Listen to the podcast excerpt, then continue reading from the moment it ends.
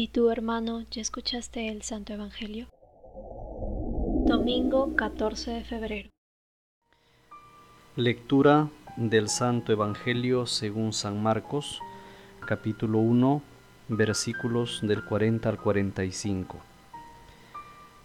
En aquel tiempo se acercó a Jesús un leproso suplicándole de rodillas, Si quieres, puedes limpiarme.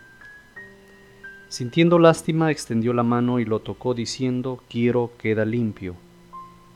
La lepra se le quitó inmediatamente y quedó limpio.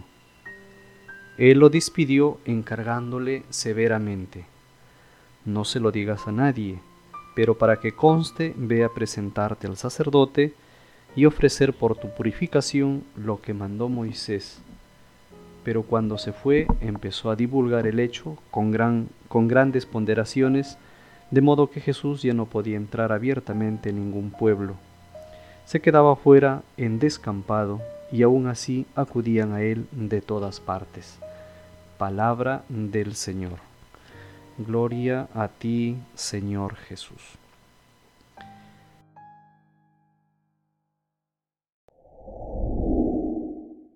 Tres cosas fundamentales a la luz de la palabra que hemos escuchado. La primera, la actitud de este leproso, esa actitud de acercamiento, acercarse a Jesús. Segundo, la acogida por parte de Jesús a este leproso.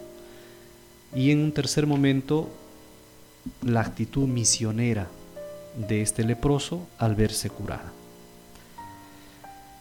Nos cuenta San Marcos que se acercó a Jesús un leproso.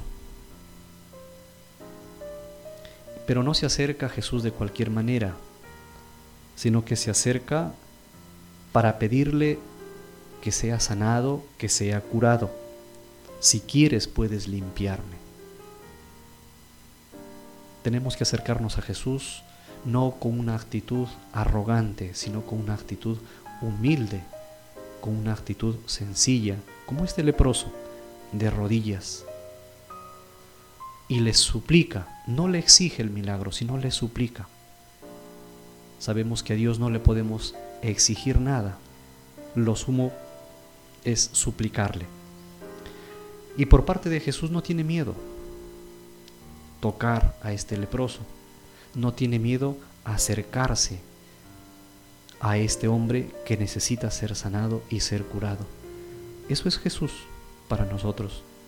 No es un Jesús indiferente, no es un Jesús que solamente pasa por el camino de nuestra vida, sino que también quiere, mira, tocar nuestras heridas, como al leproso. También a cada uno de nosotros hoy el Señor nos dice, quiero, queda limpio. Sabemos que la lepra hoy en día se llama pecado.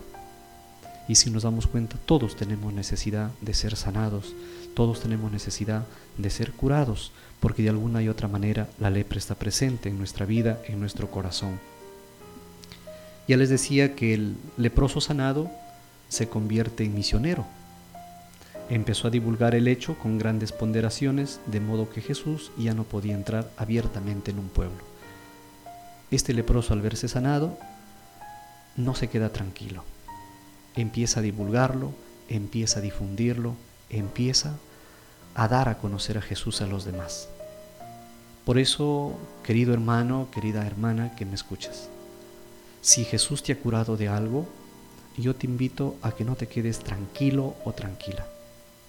Ponte en pie y comunícalo a los demás la alegría de haberte encontrado con este Jesús que te ha sanado, que te ha curado. Si quieres para esta semana, para estos días, una pequeña tarea, acércate a Jesús mediante la oración y pídele que también cure la lepra de tu pecado.